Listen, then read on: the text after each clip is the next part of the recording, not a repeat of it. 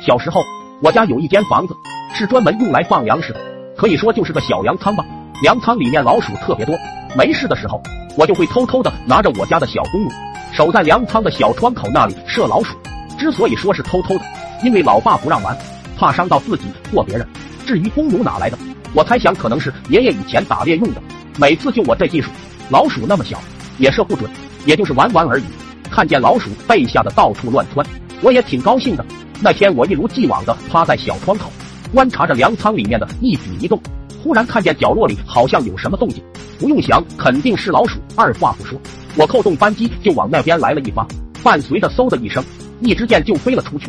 结果没有看到老鼠乱窜，却听到了一声惨叫。一听这声音就知道是我老爸。我心想这下完大了，赶紧推开门就跑了进去。只见一根棍棍直直的插在老爸屁股上，不过还好，可能是弓弩年代久远，威力并不是很大，插的并不是很深。老爸看见是我。手里还拿着弓弩，顿时一股怒气涌上心头。但是屁股上传来的疼痛，使他不得不暂时压制住快要爆发的怒气，痛苦的对我说了一声：“快去叫你妈！”我慌慌张张的就跑去把我妈叫来，然后老爸趴着被送进了医院。老妈让我在家待着，我就没去。到了很晚，老爸他们回来了，老妈把老爸扶进屋，趴在床上，屁股上的见不见了？伤口被厚厚的纱布裹着。那晚除了老爸不时的嚎叫声之外，一切好似暴风雨的前夕，都是那么安静。就这样，大概过了三五天，我在外面玩，无意间听说一件事。那时候小，听得比较笼统，也不是很明白。我听的大概就是拔火罐可以让伤好的更快。一听我就兴奋了，老爸被我伤着了，这么久都没好，心里老过意不去。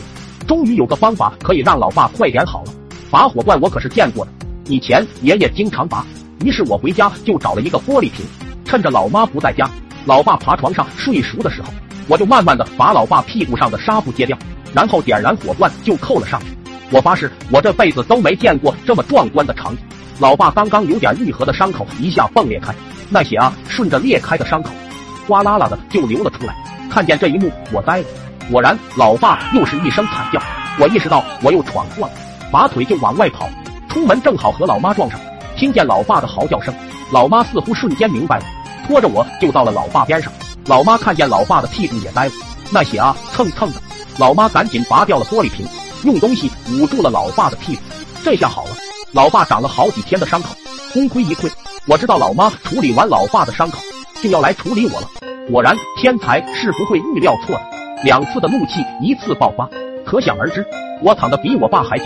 我恨死那个说拔罐的人了。